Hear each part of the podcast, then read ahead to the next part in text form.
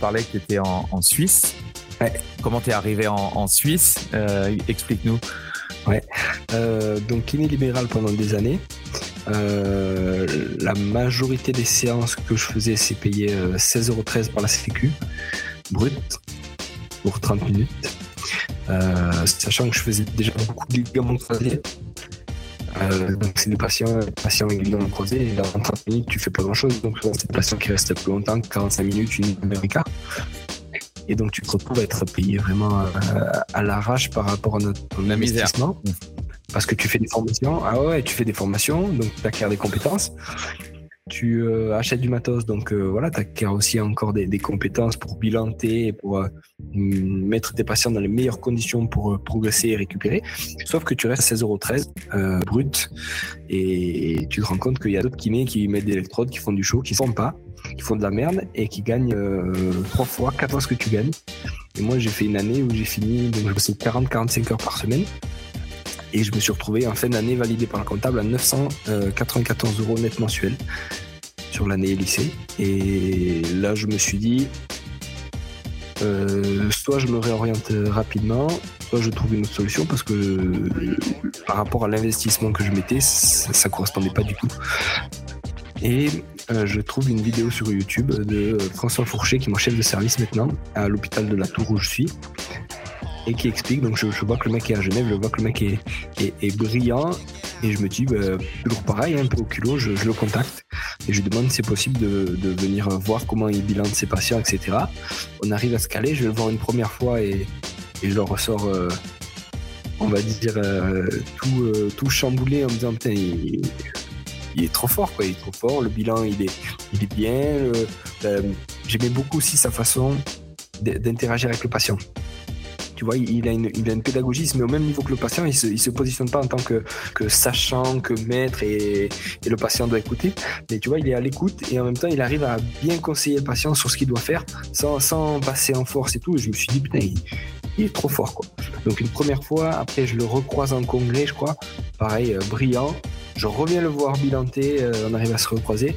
Et là, j'ai dit, bon, euh, moi maintenant, c'est bon, je veux venir bosser ici.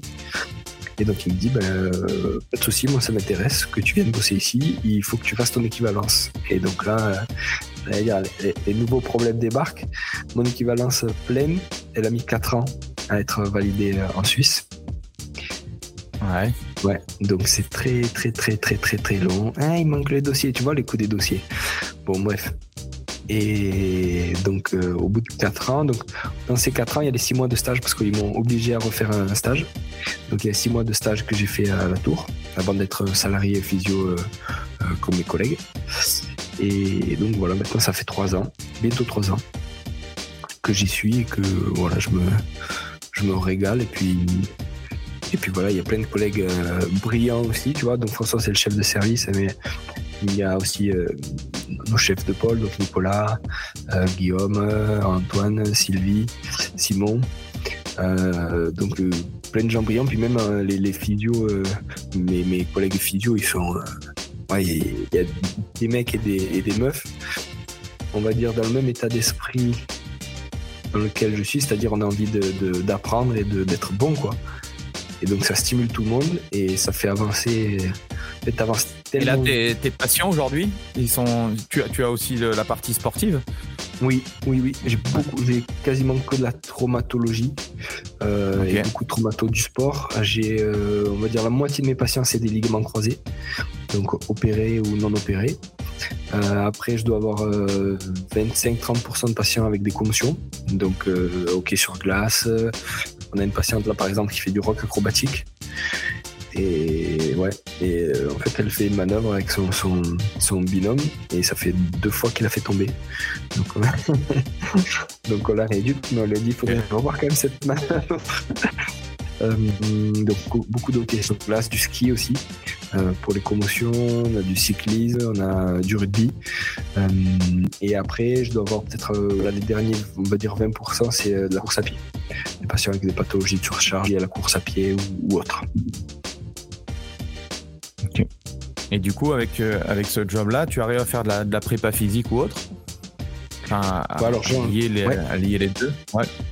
je l'utilise, on, travaille beaucoup avec les ligaments croisés et je l'utilise notamment sur la fin de rééducation, sur la partie return to play où là, c'est moi, c'est des parties que j'adore justement parce que tu pousses les curseurs au maximum et, euh, et puis voilà, pour euh, quelqu'un qui fait du basket de haut niveau, ça va pas être la, la, même rééducation, la même fin de rééducation que quelqu'un qui fait, euh, par exemple, du euh, jiu-jitsu brésilien ou, ou, du foot. Et donc, j'utilise beaucoup sur cet aspect-là. Mhm. quand on pousse les curseurs à fond sur la reprise du sprint. Alors, on a déjà validé la reprise de la course à pied, etc. Puis quand il faut faire sprint, pivot, décrocher avec du cardio, etc. ça, ça là-dessus, ça m'utilise. ouais. Je pêche beaucoup là-dedans.